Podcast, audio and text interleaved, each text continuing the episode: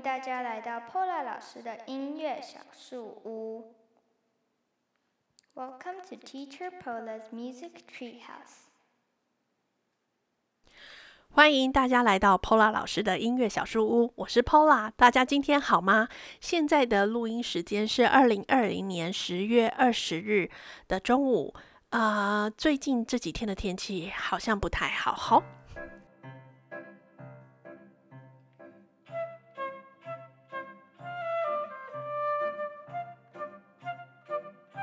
好，呃，现在呢，其实台湾，呃，台北市的季节，应该是说台湾现在这个季节已经是在秋天的季节了。那，嗯，台北市这几天的天气呢，应该不是说这几天，这一两个礼拜天气其实都是这样灰灰、阴阴蒙蒙的，呃，很有秋天的感觉。好，这让我想到呢，呃，两年前在伦敦的时候，呃，秋天也大概是这样子的天气，大概比台湾的感觉温度感觉就是。自己的那个体感温度大概还要再下降个十度，呃，这样子说好了。如果你觉得冬天台湾的冬天的温度哈，大概现在就是呃伦敦伦敦秋天的温度，呃，其实是非常非常舒服的。呃，Pola，我非常喜欢呃秋天的伦敦，呃，秋天跟春天我都非常喜欢。那秋天这个时候呢，其实呃他们的绿地非常的多，呃，只要走在街上，嗯，不要在市中心人多的地方，其实只要在绿地的地方，他们的叶子都会掉的非常非常的多。嗯，非常的有秋天的感觉，感觉落叶呢也非常非常的多，呃，我很喜欢在秋天的时候呢，呃，就踩在那个落叶上面，然后那个稀稀疏疏的声音，觉得好疗愈哦，呃，而且他们伦敦的人感觉上好像很喜欢这样子的感觉，就是他们的落叶，呃，不会每天有定期的清洁人员来清洁，或是来把它。呃，拨开这样子，他们通常都会累积到一段时间之后，可能是一个礼拜的时间，那我们才会看到清洁人员来把街道上的落叶给清除。所以其实呃，常常可以拍到很多照呃照片，都是那种非常呃秋天诗情画意的样子，就是地上呢，你完全看不到那个水泥砖道，全部都被落叶给掩盖。嗯，那个感觉真的很舒服。呃，前几天台北的天气呢，呃，特别让我有感触，就是呃，风很大，然后呃，带一点点毛毛雨，这真的非常非常像伦敦秋天的天气，呃，会让我想起两年前的伦敦。呃，不晓得大家呃，在这样子的季节会特别的想起什么东西吗？或是什么样子的音乐呢？好，这个是我最近的感觉。呃，伦敦的天气呢，因为四季变化都很强烈，所以呃，不知道大家有没有听过一个说法，就是说英国人呢，只要呃只要在 so social 的时候，都非常 喜欢第一句就是聊到天气。哎，其实老实说是真的耶。呃，我在伦敦的那几年啊。只要呃碰到呃国外的朋友，那我们通常一见面呢，先除了我第一句先问好之外呢，呃传统的英国人第一句就会跟你说，你觉得今天天气怎么样？以前呢在电视上看到的时候都会觉得真的吗？可是真的在伦敦生活的时候，哎，发现真的是这样哎，只要是呃伦敦人，他们第一个都会问你，哎，你觉得今天天气？哎，今天今天天气好棒哦，呃，今天的天气不好，我觉得哎，讨厌死了，今天怎么这么多下雨？对，所以他们呃在伦敦呢，通常大家的问候语都会真的是从呃天气开始，呃，天气呢，老实说，真的会影响一个人的心情。我相信，如果呃再过几天，如果台北市有太阳的话，我相信。呃，会让人的心情变得非常非常好，尤其是现在这个季节，温度真的非常非常舒服。好，今天呢，Pola 老师的第二集呢，要跟大家分享什么呢？哎，这个呢，其实呢，在我的部落格里面呢，它的点阅率是算是非常高的文章，所以我相信大家，呃，在寻找乐器学习的呃门路上，应该是常常会发出这样子的疑问。好，好，所以呢，我们今天第二集要来谈什么呢？OP 一零二要来谈什么呢？诶，我没有任何基础，我可以学长笛吗？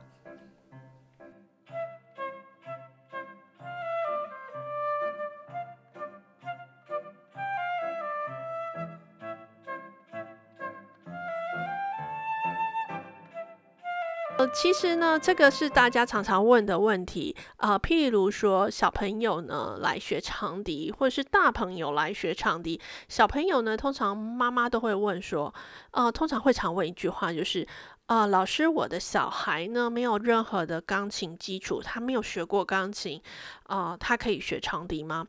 呃，还有一个呢，是常常问说，哎呀，他和之前啊，我有让他去学一点钢琴啦，可是呢，他对钢琴很讨厌。所以呢，我想说，还是要让他学一个乐器。那他这样可以学长笛吗？好，这个是在小朋友学习上呢，嗯、常常 会遇到的问题哈。呃，不晓得现在的呃在听的爸爸妈妈或者是小朋友，你自己有没有发出这样疑问呢？就说，哎，我其实，在另外一个乐器我就没有学好，或就是说我完全没有一个任何乐器基础，我可以学长笛吗？嗯，好，先给你一个肯定的答案。当然可以呀，为什么不可以？好，在学长笛上面呢，除了呃，会希望呢，你是身高稍微在一百三十公分以上，在学习会比较方便一点点哈。那呃，不过现在呢，呃，现在有很多呃，就是创新的乐器上面呢，有针对就是呃，如果真的是小小朋友他们。看到长笛之后，非常非常喜欢。其实呢，在呃长笛的前期引导乐器上呢，会有一个飞飞笛或者是一个响笛。呃，它的那个长笛就是那个笛子的长度呢，非常非常适合，呃，就是小朋友学习，小小朋友学习，呃，可以做。作为一个引导入门的乐器，那这个乐器其实也没有单价也不高，没有像长笛这么贵重。所以如果小小朋友呢，想要学长笛，就是在呃一二年级。左右呢，呃，想要学长笛的话呢，我觉得，呃，爸爸妈妈或者是小朋友呢，小小朋友都可以从那个小小的响笛或者飞飞笛开始学起哦。其实它的指法其实没有差非常非常多。嗯，好，那大朋友呢，常常也会在问一个问题，就是在学长笛之前会常常问说：“哎呀，我其实音感很差，我可以学长笛吗？”哎呦。还有一个呢，最常问我的，最常问 Pola 老师，诶，我看不懂五线谱，诶，老师，我真的可以学长笛吗？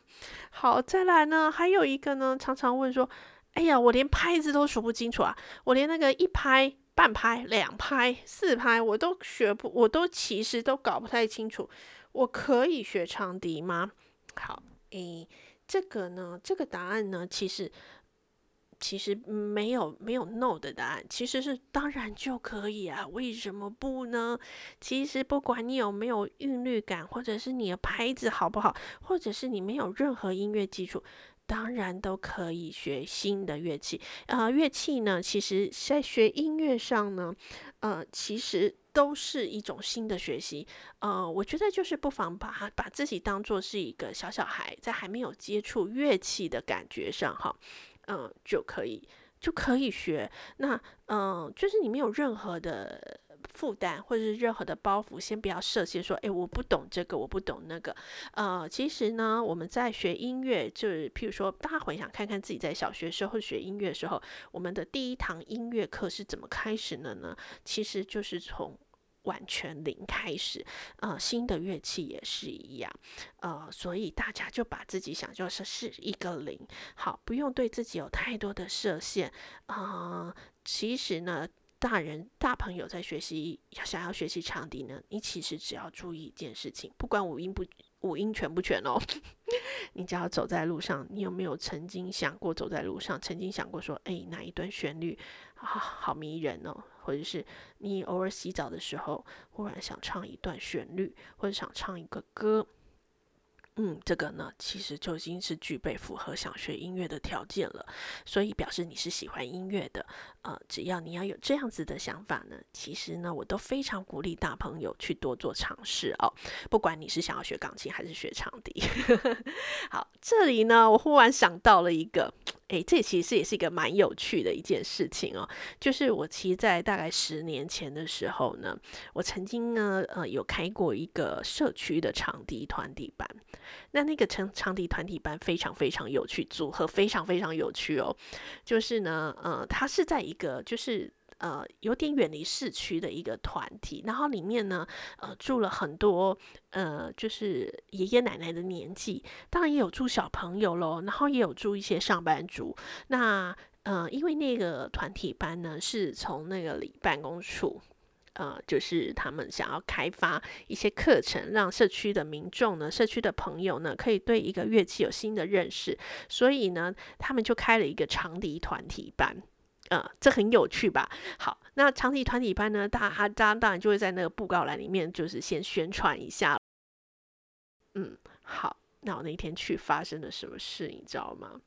呃。当然有一些小朋友他们来上课，那妈妈是带来的，那他们没有乐器，那第一个当然我要先帮他们准备乐器喽。好，那也有上班族来上课，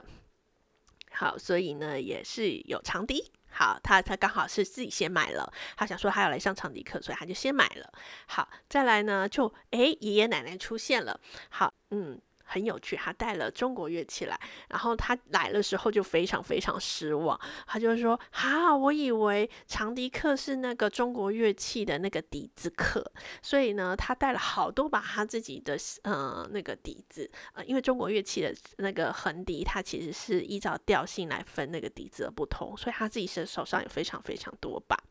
对，那我就呃，我就很尴尬，我就说呃，奶奶不好意思，我们其实是西洋长笛课，不是中国乐器的长笛课。哇，奶奶非常失望，我永远记得那个奶奶非常呃失望的那个脸，因为感觉上奶奶真的好想吹乐器，好想学乐器哦。嗯，后来不晓得那个奶奶自己有没有找到老师来教她，不过我永远记得那个奶奶想学又觉得呃非常非常失望的神情，就是啊，发现居然那一堂场地课居然不是他所想的场地课，嗯，所以诶，不晓得现在听的朋友知道长笛带是长什么样子吗？嗯，好，所以你可以你可以上网 Google 看一下，嗯，它美丽的身影哦，好。所以这个是题外话，就是让，就是今天刚好讲的这个话题，让我想到，哦，我十年前在教一个音乐团长笛团体班的时候，曾经遇到的状况啊，就非常难忘那个奶奶的眼神，这样子，嗯，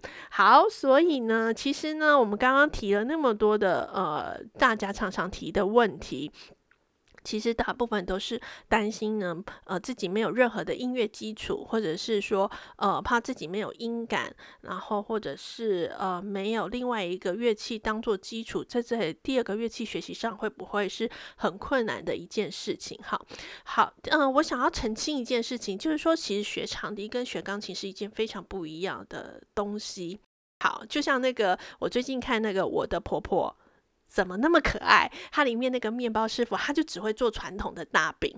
好，那他其实做西洋的呃点心，他就不会。好，所以呢，其实呃这样子比喻好像对对学音乐好像比较容易稍微解释一点点。所以像钢琴跟长笛呢，其实它就是一个非常不一样的属性乐器。呃，像钢琴它是用手弹的，那呃管乐器长笛呢，它是用口吹的。所以呃基本上两个调性就是非常非常的不一样哦。好，所以呢，其实一点都不。不需要担心，如果你没有钢琴的基础，呃，对于你在学长笛上会不会有阻碍？我觉得是一点完全都没有。嗯，好，所以呢，是不是让大家对于在学长笛上面又有更有勇气了呢？好，接下来呢，呃，再就是很多朋友会问说，嗯、那我没有五线谱的技巧，哈，我没有五线谱看谱的呃那个能力，我是不是真的可以呃学长笛吗？嗯，好，这个问题呢，其实在呃我遇到的状况里面呢，大概有分两种，一种呢是他其实是会看简谱的。呃，所谓简谱就是上面是写一二三四五六七，好，那就呃一就是哆咯瑞，二就是瑞，三就是咪，好，这样以此类推上去，好，所以呢，他就会觉得说啊，我只会看这个简谱，这样子对于我在学习场地上是不是有很大的很大的阻碍啊？其实我觉得不会耶，其实简谱它其实也是一种认识音乐的一个媒介，呃，一个工具，所以其实在初期的时候呢，呃，简简谱呢，会对于你在学习场地上呢是没有任何的困难的。嗯，我觉得这个是这个是我先要跟所有会简谱的大朋友说，其实你真的不需要担心。其实简谱呢，其实它会帮助你在认识音上面呢，呃，就是呃长笛的音要怎么吹，或者是说长笛的音要怎么按，其实呃只是对于你要把它弄成一个旋律，就是呃你在用长笛吹成一个旋律，它是一个媒介。那对于你的指法或者是你的吹法，其实简谱，嗯，我觉得在关系上比较不大。嗯，它主要是还是在帮助你说，呃，你的，呃，你你，譬如说你要吹一首曲子的时候，它可以利用简谱来帮你，呃呃，帮你去吹奏这样子哈。这跟五线谱的概念是一样的。呃，只不过呢，我觉得在学长笛到越后期的时候，就是比较进阶的时候呢。嗯，简谱会有一种阻碍，就是说，呃，当然这是在比较你已经很很容易操控在你的乐器演奏上的时候，你会发现呢，呃，五线谱呃简谱上面所带给你的嗯、东西可能会会是不足够的，譬如说音域，嗯、其实在简谱里面它可能有有可以用呃底线底线。底线的方式去表现那个低音域，可是因为长笛是高音乐器，所以在简谱的那个表示上呢，就会有稍许一些困难度。不过我觉得这个可以去透过呃学习慢慢去克服。对，那呃再讲另外一个概念，就是说呃其实简谱它是一个数字概念，那乐器呢是呃五线谱是一个符号概念。好，那呃如果呢，我觉得嗯。换一个方式来说好了，就是呢，嗯、因为我们。大朋友呢，其实，在阅读看东西的时候呢，很非常喜欢看，非常习惯看文字跟数字数字，所以我们的逻辑概念的养成呢，大部分都会是用文字跟数字来理解很多事情。呃，对于五线谱会有一些些的排斥或者是阻碍，是因为它又变成符号了。所以，如果我们正向一点来看的话，其实学音乐也是另外一个让头。头脑活化的一种方式哦，因为其实你是透过五线谱符号的方式去学习另一个有旋律性的东西，所以我觉得大朋友对这个也不用太太太呃太过恐慌。其实在，呃学习一个新的乐器的时候，我相信老师的部分都会对于在五线谱的认识上，都会带着你呃重新的慢慢去认识，然后重新的更了解音乐到底是什么东西。所以其实我觉得学长笛啊，其实不只包括。吹奏，呃，吹奏的本能，呃，吹奏的能力。当然，对于看谱要怎么看，我觉得这个其实也是老师的，呃，嗯，老师的教学内容吧，应该这样子说。所以，其实大朋友不用担心，你会发现呢，呃。你改变用符号去看音乐的时候，你的音乐会更为立体。数字比较扁平化一点点，但是不是绝对。但是呃，我们可以试试看，嗯，就是让我们自己有一个不同的学习方式。我相信，对于我们在。呃，各个事情的面向上，或者是在看东西的面向上，会更多元化一点点。嗯，不晓得大家是不是这样觉得？好，那再来呢，就是律动的问题。嗯、大朋友也常常问我一个，就是说，呃，我不会算拍子，诶，我拍子那个，唉，状状况极差。那、我曾经应该是说，我常常遇到大朋友会这样子跟我说，他说：“哎呀，我的那个拍子律动非常差，你叫我数一拍啊，我不会啦。啊，如果你叫我听节拍器，哎哎，哎个卡宝科林啊，好，那那所以呃，大朋友大部分就会说，哦。”这个对我来说太难了啦。啊，老师啊，你就吹一段旋律给我 copy 你就好了啦。好，就是呃，在教学的过程里面常常遇到的大朋友哈，他就说啊，我的 copy 力也好啊，哈，好，呃，其实呢，这个呢，我觉得。这个拍子这件事情啊，其实大朋友真的不用太担心。我们想一想，你走路的时候，诶，我想问问大家，你走路的时候是快还是慢啊？像我啊，其实啊，嗯。我这样子想我的呃生活概念、生活经验好了，就是我其实刚到伦敦的时候啊，嗯，大概几年前，六年前我刚到伦敦的时候，我非常不适应。大家都觉得伦敦是一个步调很慢的国家，对不对？诶，我觉得其实倒不尽然哦。他们的那个地铁啊，他们地铁关门非常非常快，大概是我们